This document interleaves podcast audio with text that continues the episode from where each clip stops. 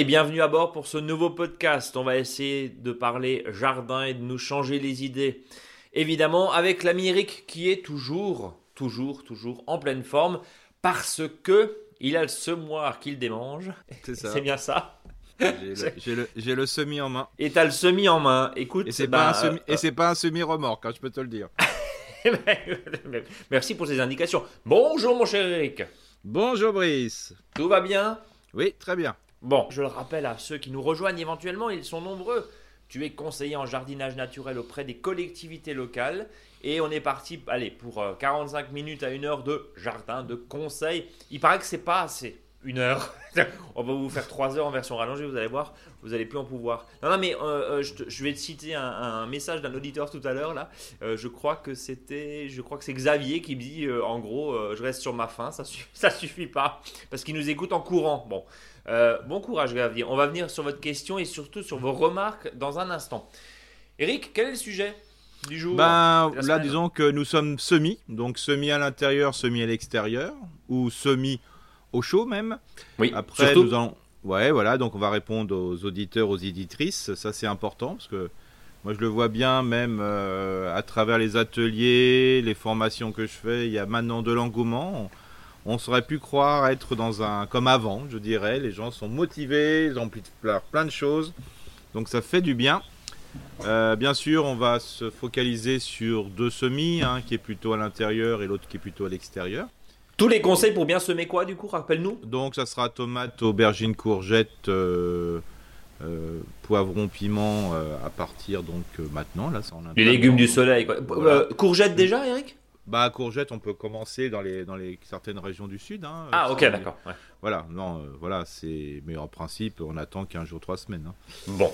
Et puis bien sûr on parlera des petits pois, des pois et des, des fèves qui sont intéressants parce qu'il faut pas oublier que plus on va le planter tôt, donc plus en principe le- la levée va être proche et moins on sera vers ce mois de juillet qui est des fois un peu trop chaud et qui fait que ça condamne euh, notamment les petits pois non ridés. hein. donc euh, mieux vaut des fois mettre des petits pois ridés pour qu'ils supportent mieux le coup de chaleur. Mais voilà, c'est pour ça qu'il faut pas le faire trop tard. Et non plus trop tôt quand on a une terre. Tu disais toi ça colle, euh, ça colle encore Oui. aux bottes. Ouais, tu m'as dit juste avant de débuter, à mon avis pas avant 10-15 jours. Ouais, mais- moi j'y arriverai pas. hein. C'est assez paradoxal quand même parce qu'on a une terre qui est assez humide parce que forcément bah, il y a de l'humidité ambiante. Oui, puis il Euh, pleut un tout petit peu tous les jours chez nous. Ouais, mais au- au- pour autant, il n'y a pas énormément de cumul. Quand tu regardes le pluviomètre, il reste relativement bas. Et fait. tu te dis, en fait, alors on- encore une fois, on parle ici en Alsace. Dites-nous, vous, hein, envoyez-nous vos messages, bien sûr, pour nous dire un petit peu, mais ça nous intéresse aussi d'avoir une météo et surtout de l'observation globale euh, aux quatre coins de la France, voire même euh, en Belgique hein, et même au Canada. hein. On a euh, des, des gens qui nous écoutent au Canada, mais c'est c'est quand même assez, je ne sais pas si on peut dire inquiétant, euh, mais D'habitude, bah, c'est vrai que euh, l'automne, bon, euh, 2021 a été très pluvieux, mais l'automne, l'hiver, c'est censé normalement recharger les nappes phréatiques, recharger les citernes euh, pour les jardiniers que nous sommes. Et on se rend compte que là, ça fait quelques jours quand même où c'est très sec. En tout cas, il n'y a pas beaucoup de pluviométrie. On se, on se ramène avec 5-6 mm. C'est pas énorme, quoi, vu la saison. Non, non, mais par contre, le sol est bien, est bien mouillé en surface, donc c'est compliqué d'y travailler. hein. Et c'est compliqué d'y travailler. On, on est d'accord. Eric, on commence avec le tempo du jardinier, c'est-à-dire l'agenda. Voilà, Et là, donc tu vas on- sortir tes quatre espaces. Oui, c'est ça. Donc euh, là, on va travailler. euh, alors, je rappelle, l'espace euh, du potager, c'est l'espace ratatouille, l'espace poté, l'espace plat gros volume et l'espace soupe de courge.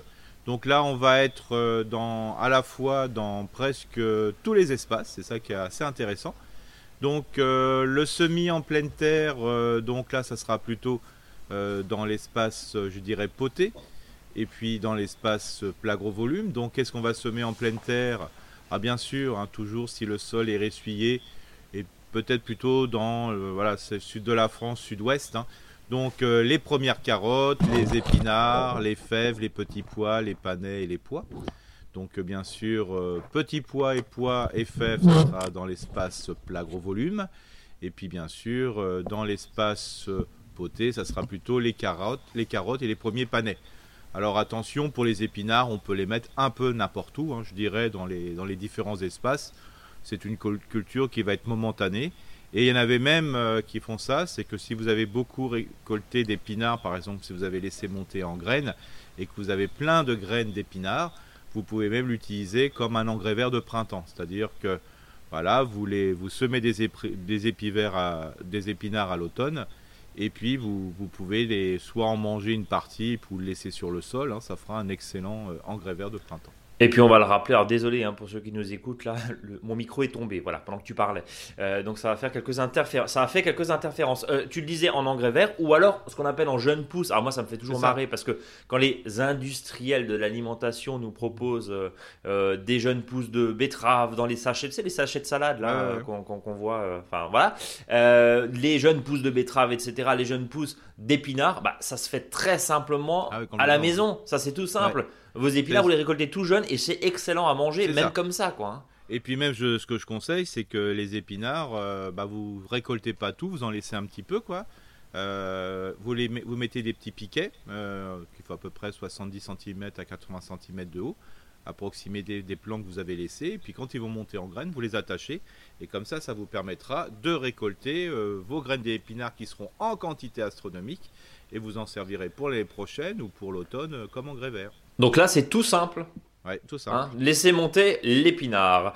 Euh, comme... Je conseille pour les achats de graines, même acheter des, paquets de graines épinards, par exemple, en triple grammage, comme ça vous en avez un peu plus, euh, pour si vous voulez vraiment avoir euh, à la fois le côté gustatif et à la fois le côté couverture de sol.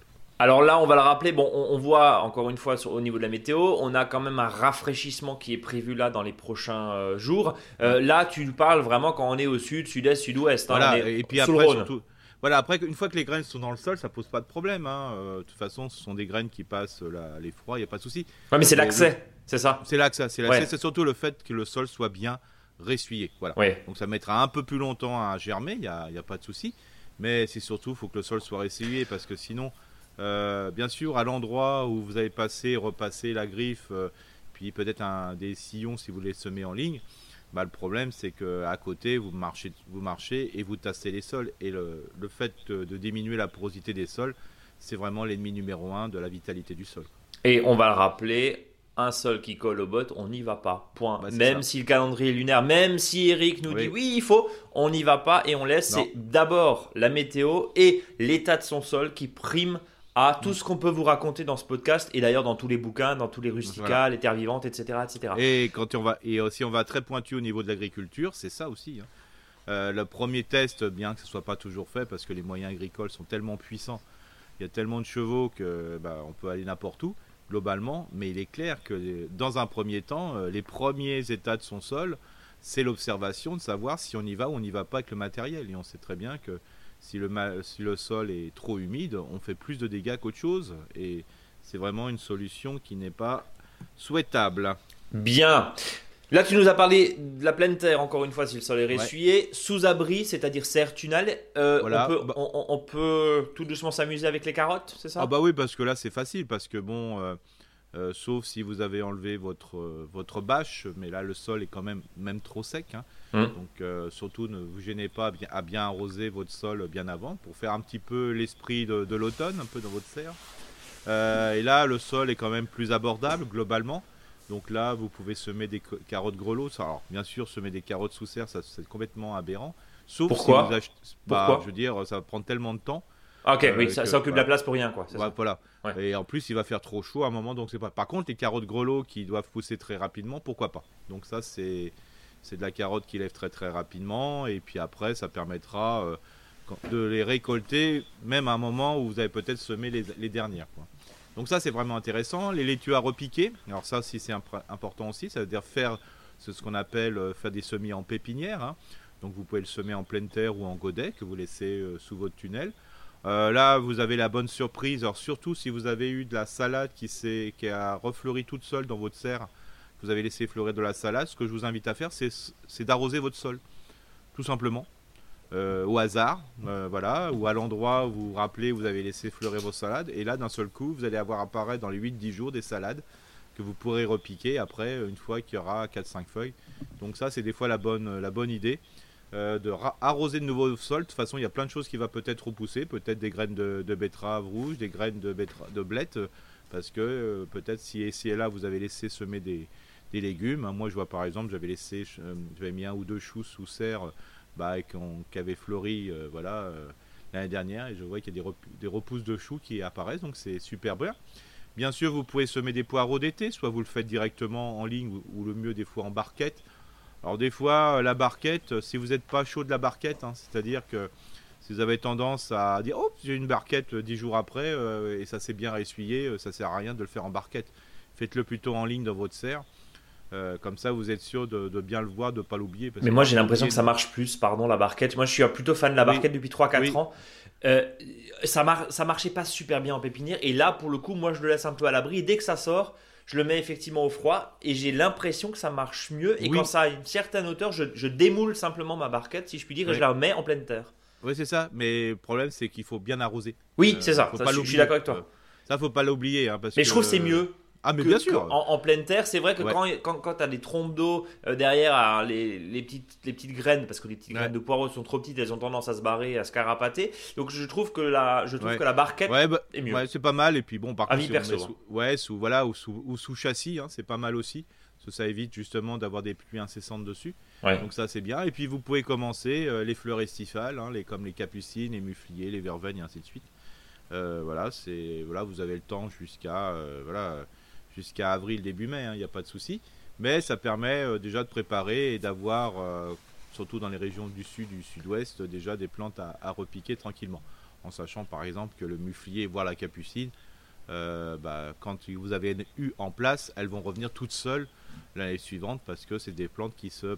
C'est des, annuelles très vivaces, hein, comme je dis toujours, parce que ça se ressème très facilement. Ça se ressème facilement, donc une fois que tu en as, tu en, as partout. Quoi. Et puis, bien sûr, on va semer au chaud euh, tout ce qui est aubergine, euh, poivron, piment, tomate. Alors, ça, c'est pour le jardin purement ratatouille. Mhm. Et puis, euh, aussi, on va faire les céleris, alors, céleri rave et céleri branche. Ça, ça sera plutôt là sous forme de repiquage, hein, comme l'on fera pour le ratatouille. Et ça, ça sera pour l'espace poté. Et justement, c'est le dossier de la semaine, l'aubergine, le poivron, le piment, les tomates. Il y a un maître mot, sauf pour les tomates, c'est patience et patience. C'est ça. C'est ça. Hein. Voilà, oh, piment, oh. poivron, euh, aubergine.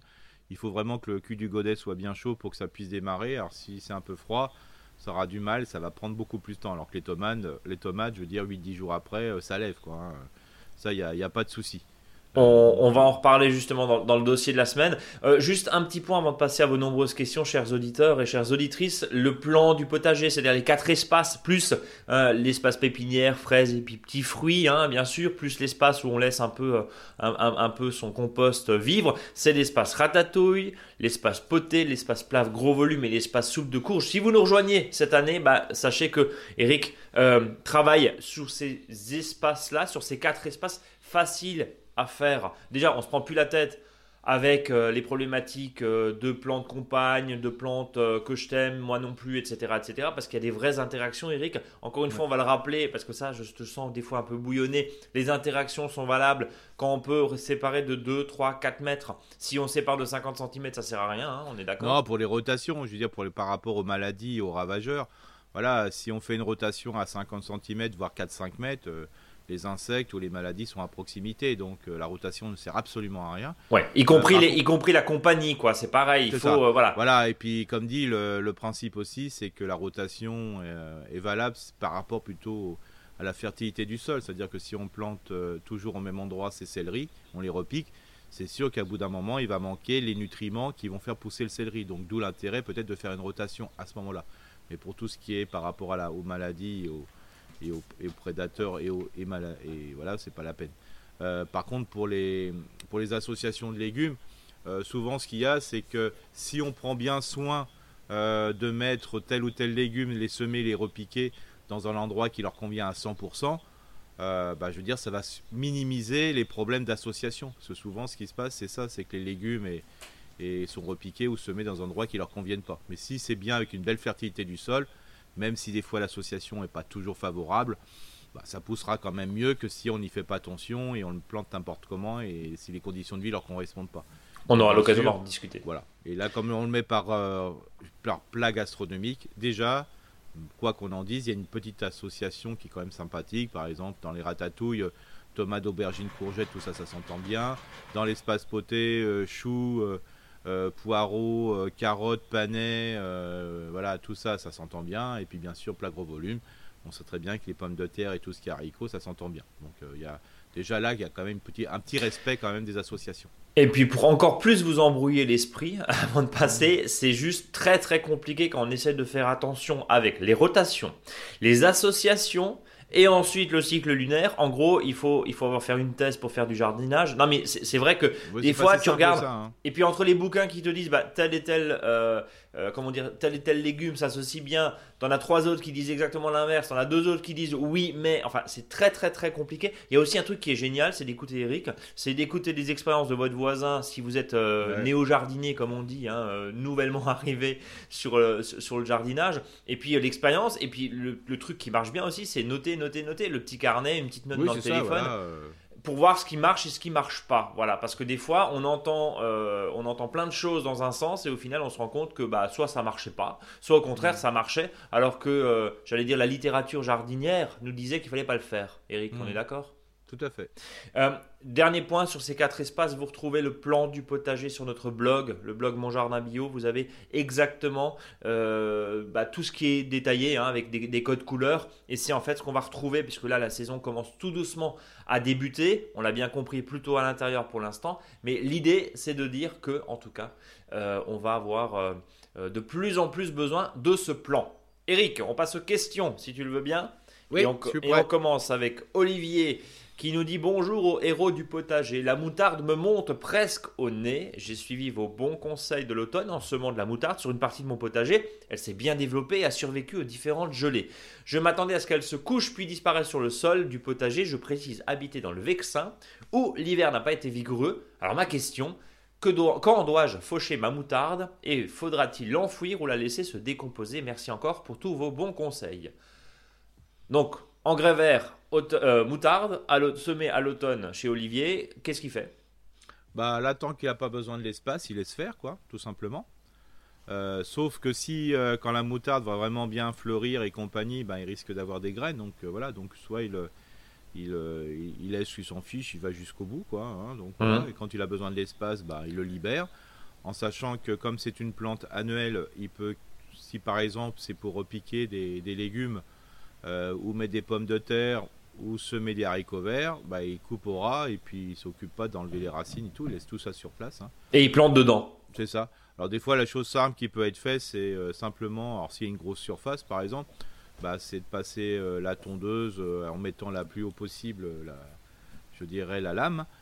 comme ça, ça, ça, fait un espèce de broyat, voilà, voilà c'est un déchiquetat, hein, moi j'appelle ça. Mhm. Donc ça il fait directement dedans, hein. surtout si c'est le même endroit où il met les pieds de tomate, donc il se casse pas la tête. Euh, en sachant que là, d'un seul coup, sa fertilité du sol va vraiment, vraiment bien augmenter parce que, un, le système racinaire est puissant, donc il aura bien aéré son sol.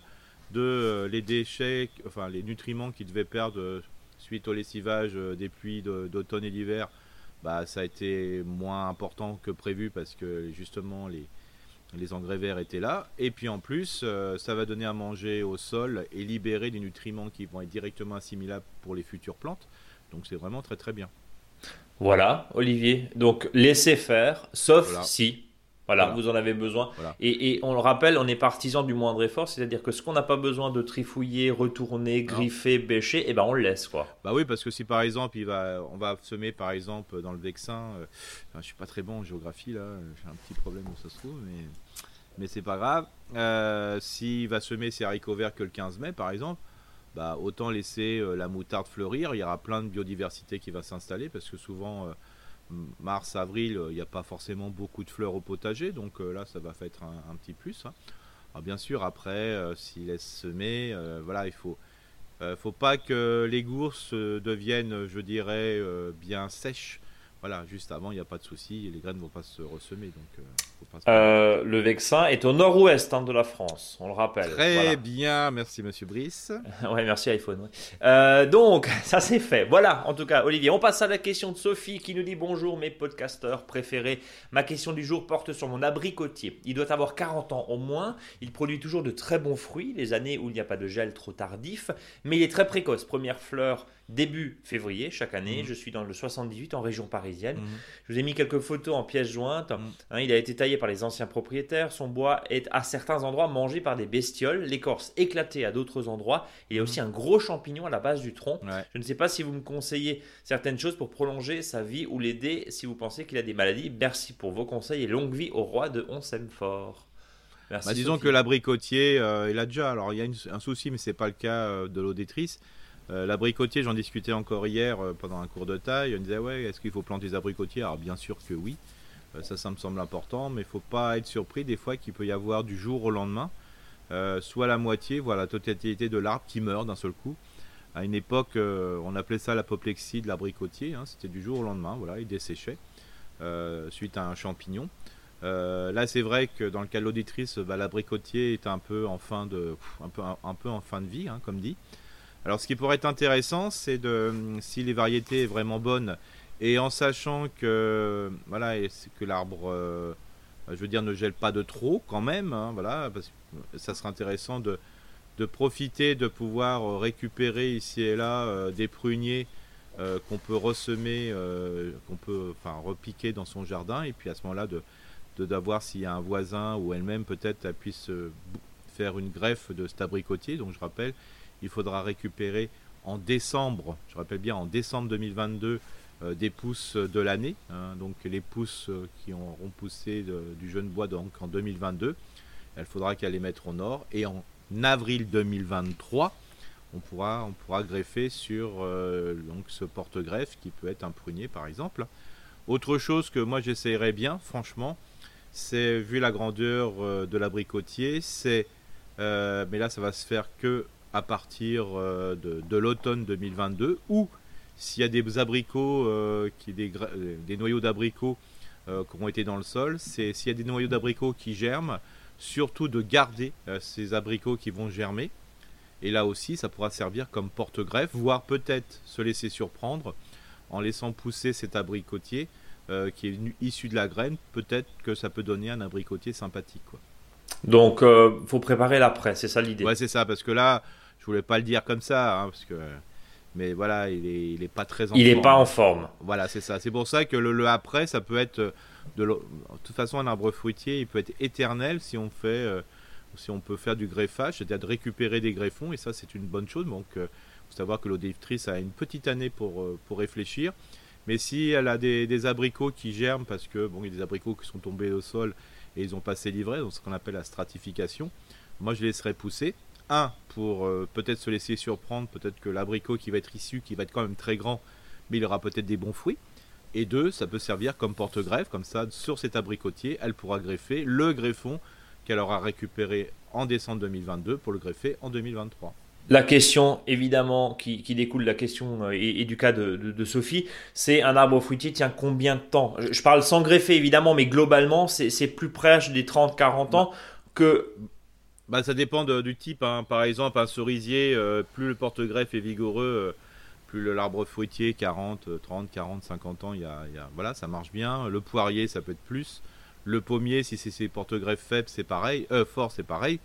Euh, par contre, des fois, il y a certains noyaux, c'est un peu plus compliqué. Par exemple, le pêcher, on en discutait hier, euh, justement, avec les pêches de vigne, hein, qui est quand même la pêche la plus simple et qui devrait être obligatoire dans chaque jardin, hein, globalement. Parce que c'est vraiment un arbre qui produit. Il faut dire que il faut penser qu'à partir de 6-7 ans après le semis de l'abricot, de la, pêche de vigne, euh, il faut penser à ressemer des, pêches. hein. Comme ça, on n'a pas peur de supprimer son péché au fur et à mesure, et comme ça, on a des, des arbres qui sont présents. L'abricotier, voilà, ça peut euh, 20 ou 30 ans, hein, ça peut arriver hein, sur des vieux abricotiers, mais voilà, c'est. C'est pas l'idée du chêne centenaire, quoi, C'est ça, complètement. C'est pour faut ça qu'il faut en penser, tête. Ok, il faut penser le renouveler, quoi. Ok. donc euh, voilà. Il faut qui pas avoir peur aussi de virer des variétés si on la trouve pas bonne. hein. Tout n'est pas bon, même si c'est une ancienne variété. Ou des fois, c'est notre, pro- notre souci, c'est que des fois, il y a des variétés qu'on trouve pas bonnes parce qu'on les utilise mal. Euh, parce que y peut-être une ancienne variété qui peut être destinée à faire, euh, euh, je sais pas moi, un alcool quelconque. euh, ça peut être un, un alcool pétillant, par exemple.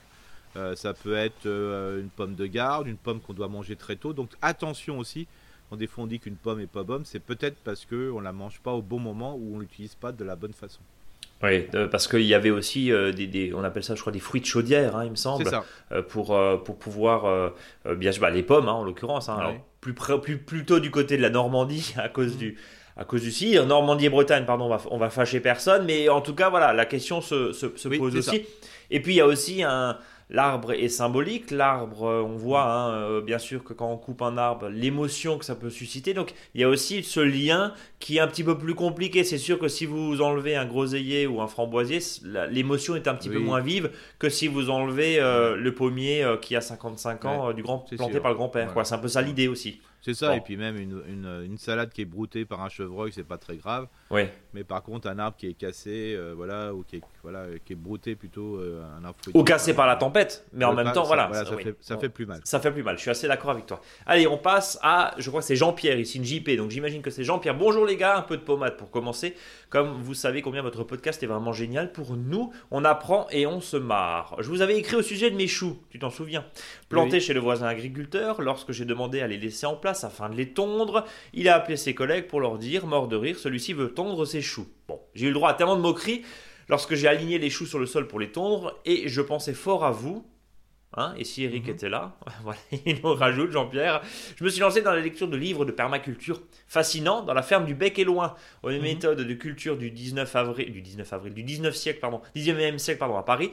Je ne sais pas ce qu'en pense Eric de cette optimisation de l'espace en semant très serré, des avantages que cela apporte. Euh, alors déjà, première question par rapport à ça, on va rappeler le bec et loin, une ferme en Normandie. Hein.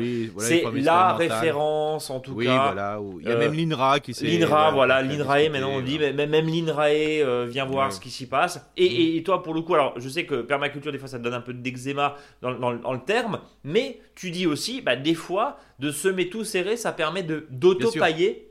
Oui. Alors, il faut bien dire que, alors justement, j'en discutais hier soir. Bah, t'as fait beaucoup de choses hier, Eric. Hein. ouais, ouais, non, mais c'est impressionnant avec une permacultrice. Parce que justement, euh, elle disait qu'elle n'arrivait pas à avoir trop de boulot parce que, voilà, pour donner des renseignements. Et je lui disais, bah, tout simplement, il faut peut-être expliquer aux gens qu'il faut plutôt s'inspirer de techniques, permaculture, agroforesterie, agroécologie, que des fois rentrer dans le vif du sujet. Euh, parce qu'il faut d'abord penser et réfléchir par soi-même, et puis après, une fois qu'on a bien compris ce que c'est que la fertilité du, sol, euh, qu'on a bien compris ce que c'est que la biodiversité, bah, ce qui est intéressant, c'est justement après d'aller picorer ici et là sur des expériences qui se font euh, voilà, dans différentes régions et bien, bien comprendre que des fois l'expérience qui a été faite à un endroit ne correspond pas du tout à notre environnement où on est. Hein. souvent on parle de but permaculturel par contre, pardon. Euh, bah, si vous avez un sol profond et ça fait 30 ans que papy et mamie euh, ont amélioré la fertilité du sol, même mis des fois sans connaître les techniques euh, appropriées de mettre un engrais vert, de mettre du compost de fumier et compagnie, puis vous arrivez en bouleversant tout le sol. Voilà, c'est pas top. Par contre, si vous êtes sur une zone où il n'y a presque pas de terre, ou quand vous donnez un coup de bêche, vous arrivez sur la roche-mère, bah, c'est là qu'il faut faire du sol. Et là, les bits permaculturels, ils ont tout leur sens. C'est pour ça que réfléchissez d'abord avant tout. Alors c'est pour ça que hum, quand euh, des fois on dit voilà euh, je veux faire ça, je veux faire ça, je dis avant soyez vous-même et, après on verra quoi. C'est ça le but, du jeu. intéressant ce que tu dis, comme beaucoup de choses d'ailleurs de ce que tu dis. Mais, mais euh, là c'est très intéressant. Ça veut dire aussi que les équilibres qui existent, c'est pas la peine de rajouter et d'arriver avec ces gros sabots. et on, est d'accord. Bah, c'est pareil, la meilleure, meilleure salade, la meilleure laitue. Bah oui, la meilleure laitue, elle est dans le jardin qui hmm. correspond. Peut-être que si vous changez de terroir, bah, ça marche la notion de terroir est importante, bah, cette laitue-là est pas top top parce qu'elle ne correspond pas aux caractéristiques du milieu. Donc euh, voilà, c'est soyons soi-même, travaillons sur du local localement. Euh, ça, c'est important. Et avant tout, réfléchissons parce que nous avons plein de bonnes réflexions et tout ce qu'on fait en principe, c'est 100%, 100 bien fait. Et bon, en l'occurrence, pour répondre précisément à la question du semer très serré, planter très serré oui, alors Bec et Loin, c'est une belle expérience. Alors ça, on est sur de la, du maraîchage, hein, c'est-à-dire sur euh, le principe, là on est, on est bien au-delà du, particulier ou de la particulière euh, qui a son jardin, du jardinier ou de la jardinière. On se trouve vraiment dans un centre d'expérimentation et le fait de planter très serré, mais par contre en respectant des fois les distances de plantation, faut pas oublier parce qu'on a rajouté ce qu'on appelle le tempo, c'est-à-dire que si par, exemple vous plantez deux choux à 50 cm, ça, c'est respecté aux 70 cm s'il est un peu plus grand. Euh, ça, c'est respecté à distance de plantation parce que rien n'empêche, par contre, entre cet alignement de choux euh, que vous faites euh, tous les 70 cm, bah, de mettre un rang de salade, par exemple, qui permet d'optimiser la place et surtout de resserrer. Plus le sol est couvert, plus le sol est protégé euh, de la lumière, des coups de chaleur et compagnie, et plus de faire de, créer un environnement, plus ce qui va permettre, c'est que chaque racine va se mettre au bon endroit. Et donc c'est ça le- l'intérêt, et puis le fait de planter un peu plus serré, va faire que les racines vont plonger. Et c'est ça l'intérêt de la chose aussi. Donc oui, Oui. Tu, tu approuves cette technique-là. Bien sûr. Même si c'est une technique de maraîchage, après encore une fois, enfin nous, nous on est on est quand même on, on est plus dans alors j'allais dire dans, dans le maraîchage amateur ou dans le jardinage professionnel. Nous on assume, enfin je sais pas Eric, hein, je, je vais pas parler Oui, à ta place, mais mais mais enfin moi j'assume de dire que bah, une planche euh, euh, ici de salade, elle doit produire. On fait du jardin pour produire au bout d'un C'est moment. ça. Hein? Bon voilà. Oui, non, mais moi, je, moi, de toute façon, un jardin sans économique, euh, ça, me, ça, me prend, ça me pose problème. Oui c'est ça. Euh, Moi, l'économie n'est pas capi- forcément capitalistique. hein, elle peut être simplement familiale, quoi. Oui c'est si ça. Vous si vous dépensez des sommes complètement dingues pour produire trois salades, euh, autant euh, d'aller en chercher chez son, voilà, chez son producteur adoré à côté. quoi. Après, il y a Ça, certaines personnes qui, qui, qui considèrent le jardinage, et on voit d'ailleurs dans certaines Voilà. jardineries le prix que ça peut coûter. Euh, on est très à l'aise par rapport à ça. Sur, des, sur des poulaillers, par exemple, Ouais. pardon, mais enfin voilà, on est, on est, on est encore Ah plus oui, très à l'aise là-dessus parce qu'on Voilà. en vend et ça coûte effectivement cher parce que c'est des produits qui sont fabriqués en France. Mais aujourd'hui, vous ramenez ça Oui. au prix de l'œuf.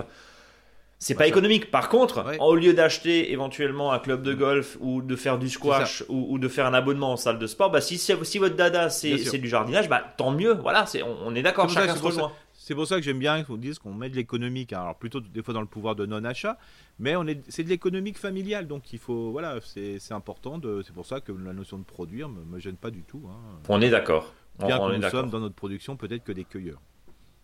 Pas faux.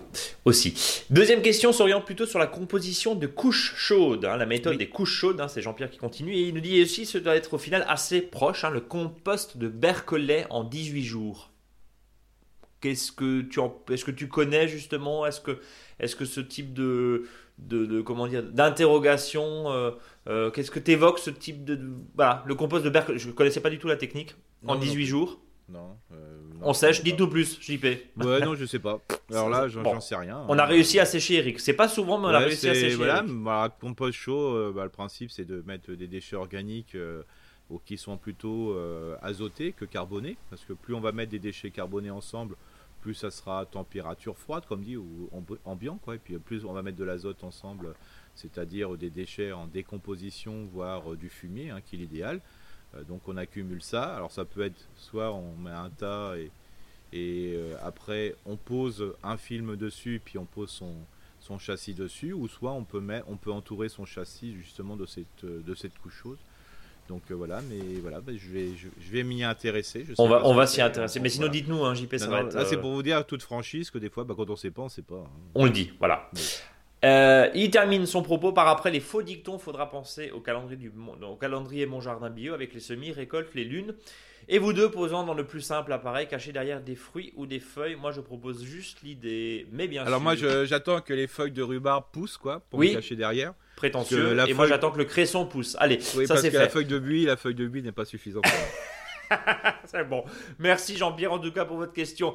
Euh, on enchaîne avec la question de Chris du Gard qui nous avait déjà écrit il y a quelques semaines. hein. Euh, bonjour les amis, c'est avec une grande sincérité que je vous remercier une fois de plus pour ce podcast que j'attends toujours avec une grande impatience.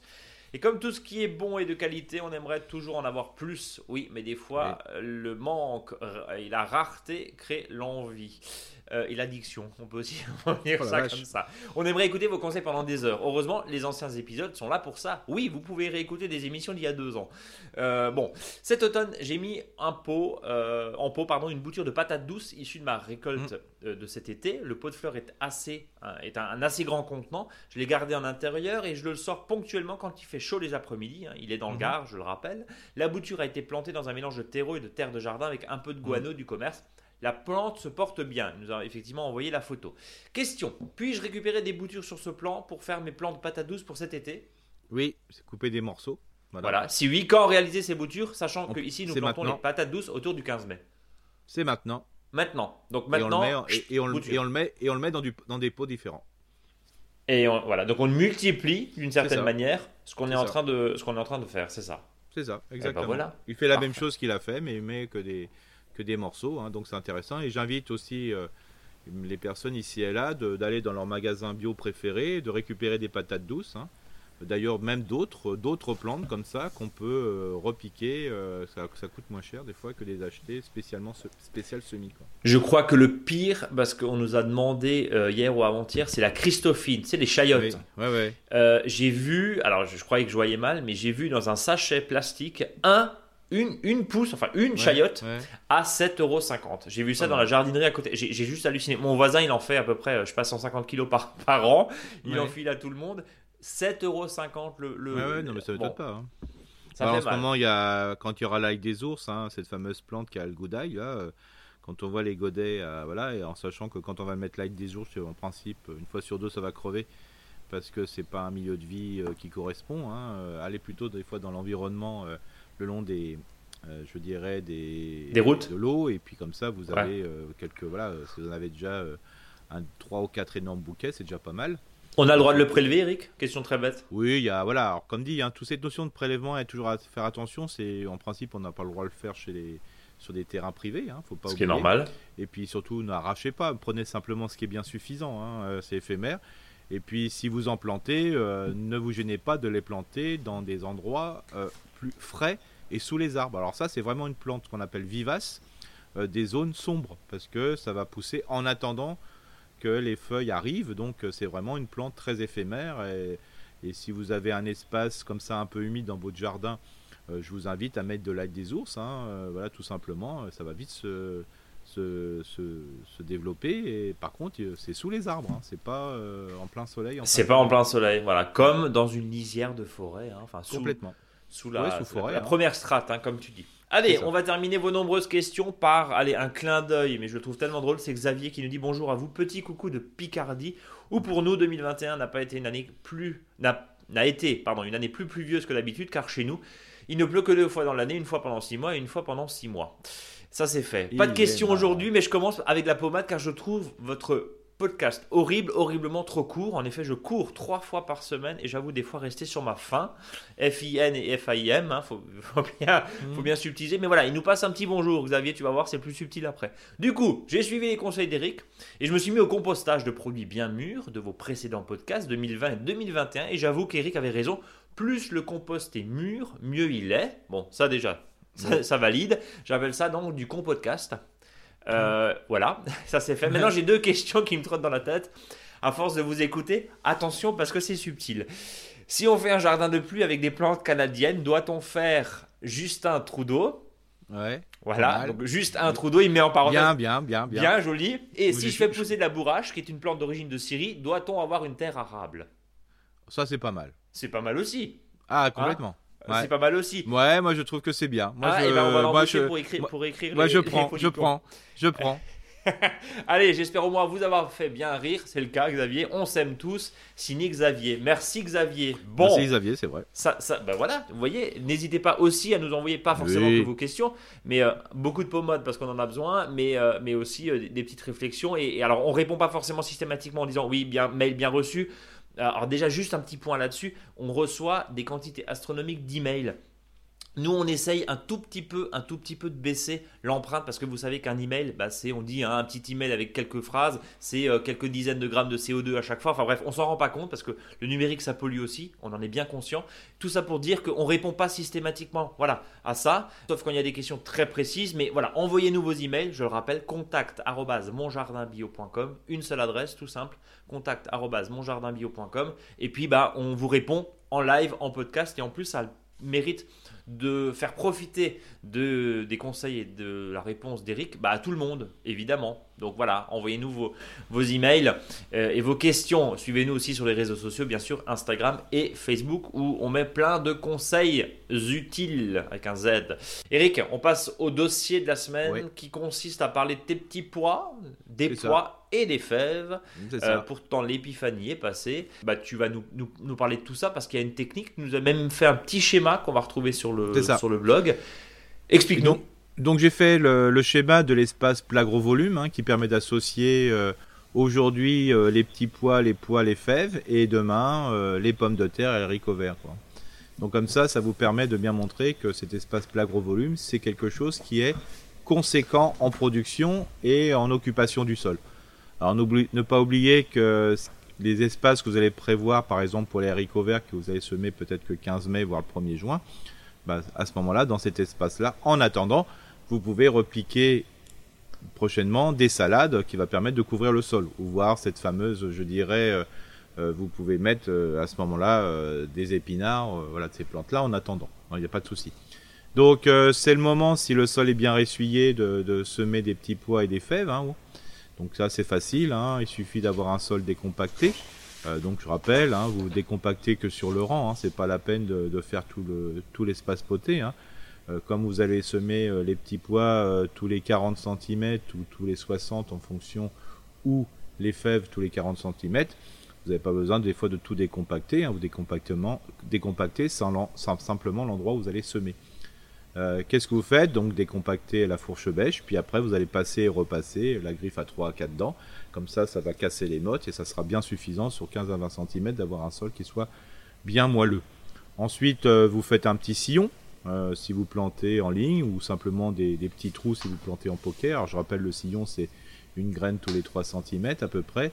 et, ou, ou, sinon, si vous plantez en poker, ben, vous plantez tous les 15-20 cm, euh, une graine, 5 euh, graines ensemble, hein, c'est à peu près la même quantité, euh, à peu près. Et donc là, c'est ça, c'est selon les gens. Hein. Il y en a qui aiment bien faire en, en poké, il y en a d'autres qui préfèrent faire en, en ligne. Hein. Pareil sur les haricots, Eric.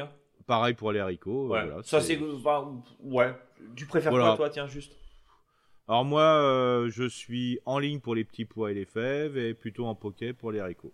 Bon, moi c'est l'inverse en l'occurrence, tu vois. c'est pour ça qu'on s'aime beaucoup, parce qu'on est différents. Et, euh, et donc euh, le principe c'est ça, donc vous faites un sillon, c'est beaucoup, c'est mieux comme ça. Vous mettez votre fève ou votre euh, ou votre petit pois, et puis après vous recouvrez d'un deux centimètres, voire un peu plus. Ça ne pose aucun souci. Vous pouvez mettre mettre un léger paillage dessus, un léger, hein, faut pas mettre 3 tonnes. Hein, euh, parce qu'il faut savoir que comme ce sont des grosses graines, donc ce sont des grosses plantules, donc ils peuvent transpercer. Donc ça, c'est le top. N'oubliez pas après que vous pourrez les bouturer, euh, les pas les bouturer, mais les palisser, les euh, mettre, voilà, de, de, remonter un petit peu de terre, hein, donc vous allez les buter. Ah, les buter, pardon. Oui, oui c'est ça, voilà. Alors si vous avez des, des poids, c'est-à-dire plutôt ce qui va être, qui va monter vraiment en hauteur, bah, vous pouvez mettre soit un grillage, qui peut être souple ou rigide, hein, que vous pouvez ici et là apporter ou soit vous mettez des branchages de taille hein, qui va permettre aux, petits pois de, grimper. Hein.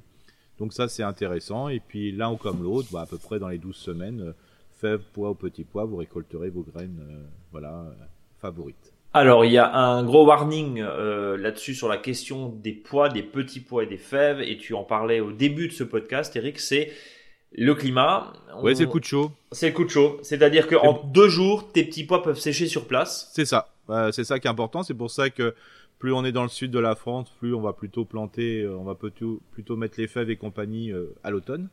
Euh, voilà, comme ça, ça permettra de les récolter plus tôt. bon, dans le nord de la France, on peut les mettre un peu plus tard, mais si on se tape au un 15 juin avec une canicule, ça pose problème. Ouais, et mais vraiment, en deux jours, c'est plus rien. Alors ah, c'était très tendre, c'est très bon, et puis tout d'un coup, ça sèche. On a l'impression d'être dans, dans, dans, une épicerie, euh, dans une épicerie de produits bio avec, tu sais, les petits pois chiches en vrac. Là, c'est exactement ça. c'est ce que ça donne. Hein. Complètement. Donc c'est pour ça que voilà, faut bien par rapport au secteur euh, de semer des, des, ce type de, de graines. Euh, je dirais à l'automne va faire que ça va pousser très rapidement. Euh, voilà, dès que les températures sont bonnes. Euh, c'est sûr que des fois, nous, dans notre secteur, bah, faut plutôt planter à, ce, à cette période-là. Mais voilà, après, c'est pour ça que si on n'est pas forcé de les mettre dans des situations hyper chaudes, euh, sinon on risque euh, des, vraiment du coup de chaud. Il y en a absolument rien du tout. Euh, l'idée, comment on les palisse Est-ce que toi tu as des petites idées de récup? Alors évidemment, bon, la, la, la ficelle bien sûr, mais certains mettent des branches aussi, pourquoi pas? Moi, c'est des vieux grillages, voilà, le vieux grillage que je tends. ça, c'est il y a des gens qui quand ils changent leur grillage parce qu'il est un peu foutu, ben c'est le moment de. Moi, je les récupère et puis je les tends entre des, euh, je dirais entre des piquets, puis ça va très très bien, il hein, n'y a, pas de souci. Il y a un point important aussi, c'est on palisse parce que sinon, euh, petit poids par terre, petit poids foutu. C'est ça. Alors bien sûr, les poids nains, vous n'êtes pas forcé. Hein, globalement, euh, ça c'est pas la peine, hein, ça se récolte plus facilement. Mais c'est vrai que les pois rames, je trouve ça très intéressant, très joli en plus. voilà, c'est intéressant aussi. Et puis ne pas oublier que à ces endroits-là, vous pourrez les compléter par des haricots rames au 15 mai. Hein. C'est-à-dire que vous pouvez très bien tendre un grillage et mettre tous les mettre un grand piquet. Et à la base des petits pois, bah, vous pourrez repiquer de l'autre côté du grillage des haricots qui va permettre de reprendre le dessus. après, ça fait un peu un bazar entre petits pois et, et puis haricots rames, mais c'est pas très grave. Il y a un autre point que je voulais voir avec toi, évidemment, c'est la question de la réutilisation, parce que euh, au prorata, le petit pois, euh, le petit pois produit pardon beaucoup de végétal, beaucoup de surface. on va rappeler, c'est une légumineuse, Eric, on est, d'accord? Oui, donc ça donc ça améliore la qualité du sol, la fertilité du sol. C'est un engrais vert. C'est un engrais vert, voilà, et puis pour le euh, dire clairement. Voilà, et puis vous, avez deux, deux, productions, il y a celle que vous mangez, puis vous celle qui, qui, vous permet de faire un paillage, quoi. Hein, donc c'est bien. Donc ça veut dire que concrètement, une fois que j'ai récolté tous mes petits pois, j'ai fait mes deux, trois récoltes, tac, tac, tac, un coup de cisaille. Oui, c'est ça. Vous laissez les racines dans le sol, et puis après le, déchet va servir pour les. Euh, c'est une époque qui est très intéressante parce que ça arrive euh, quand on va repiquer des choux et des salades, donc. Euh, donc c'est pile poil, euh, c'est pile poil ce qu'il faut faire. Ce déchet-là, évidemment, soit on le laisse sur place et on repique dedans. C'est ça. Soit, on, le cisaille et puis voilà, voilà. C'est voilà. Il y a vraiment le, c'est que l'embarras du choix, mais ce que je conseille surtout, c'est que le déchet qui est enterré, donc entre guillemets les racines. Les racines, on les laisse. Euh, là, faut les, les laisser dans le sol. ok. Donc là, c'est euh, hyper important et là, c'est d'autant plus facile pour le coup de repiquer directement dedans. Et après des petits pois, on met au hasard, par exemple, des choux qui ont besoin d'azote. Oui, voilà, tout ce qui est qui va donc euh, ça va être la deuxième période de la de l'année, hein, à partir euh, voilà du 15 juillet, euh, donc mois de juillet, donc des choux, des tout ce qui est feuilles, hein, tout ce qui va être à fleurs aussi, hein, les les brocolis, et ainsi de suite. Donc là, c'est vraiment des, des, des, plantes qui sont appétantes en azote et comme les fabacées améliorent la fertilité du sol et notamment la quantité d'azote dans le sol, ça c'est quand même très intéressant. Eh ben voilà, à noter, on note bien ce que tu viens regarde bien le, que les auditeurs regardent bien le schéma sur le blog. Vous verrez, ça peut donner des idées d'aménagement et vous verrez pour ceux qui sont picobello du jardin, ça peut être même quelque chose qui peut être très joli. Voilà, pourquoi pas. Vous pouvez peindre vos poteaux en vert si vous voulez. Euh, une fois qu'on a dit ça, eh ben, on va re-rentrer à l'intérieur, chez soi, dans la cuisine, dans la chambre d'amis, je ne sais pas, dans le bureau, bref, plein sud, où il fait chaud, et on va s'attaquer au semis de tomates, de poivrons, d'aubergines et de piments, avec un maître mot, c'est la patience, C'est la patience, oui. Patience, et chaleur patience, chaleur et lumière. Voilà. Alors, on t'écoute justement. Quelles sont les bonnes pratiques alors déjà, un, il faut du terreau de semis. Euh, ça, j'invite euh, les personnes à le faire parce que si vous prenez votre euh, compost, alors c'est super, hein, votre compost, sauf que bah, vous avez sûrement mis des déchets de tomates et compagnie, et donc bah, des fois, il y a des graines de tomates qui regerment. Quoi. Hmm. Et des fois, le principe, c'est qu'il y a plein de graines de tomates, mais c'est pas celles qu'on a semées. Donc là, voilà, moi c'est pour ça, souvent même chez ceux qui sont un peu picobello du, euh, je dirais, euh, des pieds de tomates, bah, eux, ils achètent, s'ils achètent bien du compost de, de, semis, euh, c'est que pour ces tomates. Le reste, ils s'en fichent hein, quand c'est quand c'est des courges et compagnie, ça c'est pas grave. On, on voit bien la différence entre quoique des fois. Quoique des fois il y a des courges qui. Oui, voilà. Mais bon, voilà, si on le met une par en plein milieu, on, voilà, on se repère. Et puis quand on va utiliser le terreau, c'est pour ça des fois de le tamiser pour ce type de semis, c'est quand même pratique. Comme ça, ça enlève les gros morceaux et notamment les, certaines grosses graines qui ont été, laissées dedans. Donc le principe c'est que je mets ce terreau de semis euh, dans mes godets. Euh, alors vous n'êtes pas forcé euh, d'en mettre à, 100% du godet, hein, vous laissez toujours un petit centimètre. Alors soit vous pouvez utiliser un godet voilà, carré, ou soit vous utilisez une boîte à fromage blanc, hein, c'est pareil. Par contre, c'est le nombre de graines que vous allez mettre dedans. Hein. Donc vous mettez votre terreau, voilà, tranquillement, vous l'arrosez, ça, c'est important de l'arroser avant, bien mouillé, hein, tout simplement. Et puis après, vous le faites chauffer. Alors, si vous avez un chauffage au sol, ça, c'est le top du top. Euh, sinon, vous le mettez à proximité d'une cheminée ou, sur un radiateur. Il faut que ça soit chaud. Et après, une fois que, au bout de voilà d'une demi-journée, euh, compagnie, euh, d'une journée, bah, vous mettez vos graines dessus. Alors, vous vérifiez bien que c'est encore bien humide. Sinon, il faut donner un petit coup de, encore de pulvérisateur dessus et euh, vous mettez euh, dans un godet euh, carré, bah, vous mettez 9 graines, c'est pratique, hein. c'est pas beaucoup mais c'est bien suffisant et vous verrez c'est très pratique pour ceux qui l'ont déjà fait, bah, c'est plus facile à repiquer. Ou si vous avez une boîte de fromage blanc, bah, vous en mettez une vingtaine, mais pas plus, hein. c'est pas la peine d'en mettre beaucoup plus et séparez-les bien. comme ça, comme si vous mettez vos graines, donc vous tassez un peu le terreau, puis vous mettez vos graines dessus, comme ça vous les voyez bien. Ensuite, euh, deux solutions. Soit vous saupoudrez avec un tout petit peu de terreau euh, vos graines, voilà, un tout petit peu. Et puis après, avec le cul d'un autre godet, bah, vous, le, tassez doucement. Euh, voilà, comme ça, c'est tassé, c'est impeccable, c'est plombé, ce qu'on appelle. Et vous, attendez. Et là, vous arrosez que le deuxième ou troisième jour après. Comme ça, les graines se sont bien installées et après vous semez régulièrement avec un pulvérisateur pour éviter de- d'en foutre partout et surtout de, décoller les graines. Et en principe, euh, dans les 8-10 jours, ben, pour les tomates, ça lève très rapidement si c'est bien chaud. Par exemple, chez moi, euh, vu la température qu'il fait chez moi, c'est pas près de lever. hein. donc, euh, c'est pour ça que je ne m'attarde pas trop. Là, j'attends avec patience qu'il fasse chaud pour que puisse les faire. C'est pour ça que je fais rarement des poivrons, je fais jamais des aubergines, je fais rarement des piments parce que je commence trop tard. Piment, aubergine, poivron, c'est vraiment là où il y a le Bah. plus de patience. hein. Euh, Ouais, autant les ça, tomates ça lève vite, autant le poivron, les aubergines c'est très compliqué. C'est ça. C'est pour ça qu'il y en a qui ont commencé fin janvier déjà, hein, parce que ça a du mal à lever. Quoi. Ouais. Et, mais voilà, faut bien attendre. Et puis après, ce qui est assez surprenant, c'est qu'une fois que c'est par contre ça pousse bien, notamment le poivron, après ça va vite. hein. Oui, c'est ça. Euh, c'est ça. Donc, mais, voilà. Donc là, il y en a qui se cassent pas la tête, ils le font en barquette, assez serré comme les poireaux. Et euh, pas mal, euh, je travaille beaucoup avec des populations d'origine étrangère là-dessus, ils le font beaucoup en barquette comme ça, assez serré. Et euh, après, euh, ils sont même ils repiquent racines nues facilement. Et je trouve que sur des petites variétés de poivrons, hein, souvent qu'on utilise avec la communauté turque et autres, ça c'est vraiment très très bien. C'est, faut faire toujours attention parce que c'est jamais pimenté, mais pour moi c'est trop pimenté. Mais voilà, après il faut Oui. bien faire le choix des variétés. Je me suis fait C'est doux, c'est doux. fois. Oui, oui, enfin c'est Oui, c'est doux. doux, euh, oui, c'est, euh, enfin, c'est doux, voilà, pas, pas pour moi.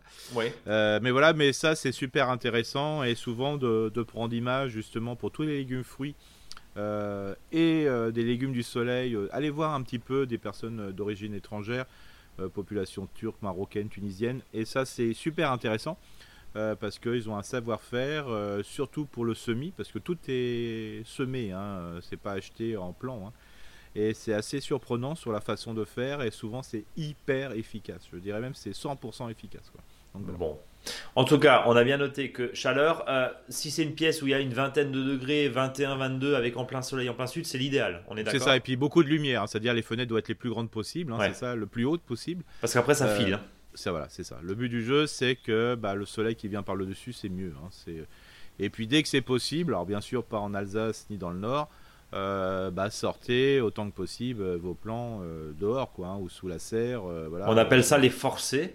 les forcer, mais si c'est dans une serre, ça pose aucun souci parce que il y a de la lumière partout. Oui, Ça va très bien. ça va très bien. Mais par contre, derrière, n'hésitez pas quand même soit à ouvrir très, très, très généreusement, on va dire, la serre, soit les sortir complètement, notamment sur les plants de tomates, parce que euh, il est arrivé, je pense, à tout un chacun, que des plants avec des feuilles un petit peu trop fines, un coup de Mm. vent quand vous les plantez, finalement, elles sont pratiquement cramées. euh, Ouais. par un vent chaud, souvent là, mi-mai, là chez nous, là en. Alsace, mais euh, Ouais. je pense euh, dans d'autres endroits aussi, un coup de vent, ça a tendance vraiment à assécher. C'est ça, et puis par exemple sur les couches chaudes aussi, hein, attention quand ça s'échauffe trop en dessous, euh, que si c'est fermé au-dessus, euh, bah là vous avez une température qui est bien trop supérieure aux besoins de la, tomate, et à ce moment-là euh, vous avez des gros soucis, ça dessèche tout. hein. Mais c'est vrai que lumière, et qui dit lumière dit forcément soleil, qui dit soleil dit forcément réchauffage, hein, j'allais dire de, la, terrine ou des petits pots que vous mettez devant. Donc c'est vrai que idéalement, plein sud, voire, euh, voire euh, ouest, mais euh, enfin sud, sud-ouest, comme ça on a le maximum de chaleur sur le terreau qui se réchauffe de lui-même. Après, bon voilà, ça évite. euh, Oui, et puis là, je, là j'étais dans différentes entreprises, c'est vrai que des fois il y a des situations de luminosité dans certaines entreprises qui sont top. hein. Ouais. Alors je sais pas comment vous pouvez faire. Faites-le au bureau, c'est ça? Voilà, de le faire au bureau ou des fois dans la cafétéria. Ouais. Attends, je connais des entrées d'entreprises et des cafétérias. C'est des serres, quoi. C'est des serres, quoi. Ouais, Ça c'est serait- ça. ouais. ce serait, génial. Alors, mais pourquoi pas pour- Peut-être aujourd'hui, dans l'ouverture, je dirais, d'esprit, euh, je dirais, à la ville nourricière, à l'entreprise nourricière, bah, posez des questions et faites-le. Bon, bah pourquoi pas lancer ce défi-là à votre patron. Et puis tiens, euh, petite piqûre de rappel, la Coupe de France du potager, les entreprises peuvent aussi y participer. Bien sûr, si vous êtes un groupe, hein, pourquoi pas bah, un, potager d'entreprise comme euh, on le fait dans des euh, centres de loisirs, dans des associations sportives ou encore dans des écoles. l'idée, c'est bien sûr de se mettre tous au jardinage et c'est l'idée de lancer cette grande dynamique. Il y a un dernier point que je voulais voir avec toi, notamment c'est en termes de tempo. Tu disais oui, certains commencent déjà les aubergines, les poivrons fin janvier, plutôt dans le sud. Il y a une étape qu'il faut, et c'est toute la réflexion qu'on a tout au long de ces podcasts, ces différentes émissions, c'est de se dire oui, mais aujourd'hui, quand tu fais des tomates trop tôt, eh ben, tu vas avoir derrière des problématiques parce que en général on les plante après les 5 glaces, c'est-à-dire aux mm. environs du 13, 15 mai à peu près, hein, à la mi-mai. Mais le problème, le problème, c'est que si tu as un mois d'avril pourri, froid, et eh ben tu es obligé de chauffer. Est-il utile de chauffer une serre avec un, avec un radiateur électrique euh, euh, je veux dire en termes d'impact, hein, en termes de, mmh, cohérence. Voilà, c'est la question qui doit se poser derrière. Si vous avez une pièce qui est chauffée à la maison, il vaut peut-être mieux les mettre dedans plutôt que, de, que, d'allumer un chauffage, euh, un chauffage dans la serre. Et encore une fois, quand on les fait trop tôt, si on les plante s'il y a trop de s'il y a trop de tempo, euh, bah c'est pas forcément bon et sain parce qu'ils vont filer très vite. C'est ça. Pour ça que des fois, il y en a qui commencent pas avant la, fin mars. Hein. Ouais, ouais, fin mars, début mars, mi-mars, ouais, c'est ça. Ouais, c'est ça. Parce que voilà, ils se disent. Voilà. Ah, bien sûr, pour tout ce qui est courge, en, en principe, commencez pas avant fin mars, hein, sauf peut-être dans les, dans, les, dans les pays du Sud où on va avoir des courgettes plus rapidement. Mais sinon, euh, fin mars, euh, début avril, il n'y a aucun souci.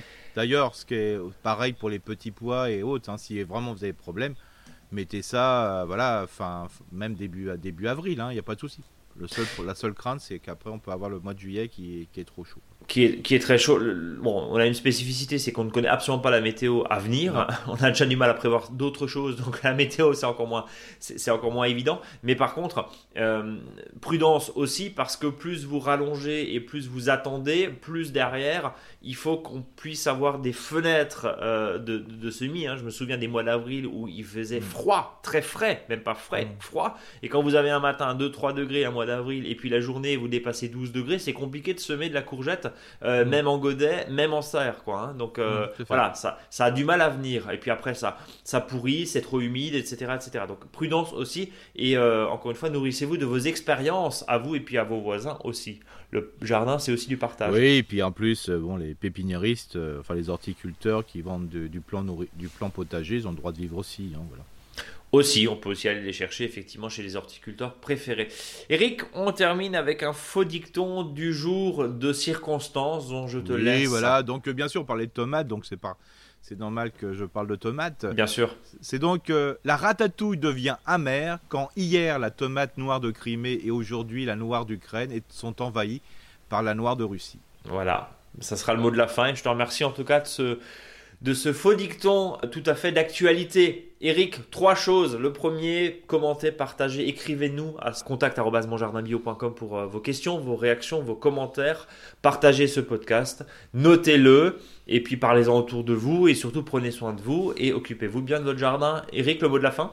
Ben, comme dit, attention que le sol soit pas trop humide euh, quand vous allez au jardin, ça c'est important. Des fois, il faut mieux perdre 5-6 jours. Euh, avant de voilà, laisser le soleil un peu sur votre sol et vous verrez, c'est beaucoup plus facile pour l'entretenir. Et puis vous ferez beaucoup moins de dégâts au niveau de la vitalité. Évidemment, les jardins paillés, on découvre tout doucement, hein, sinon ça sert à rien. Oui, faut, voilà, faut tranquille. Enlever la couverture. Salut Eric Salut Brice À la semaine prochaine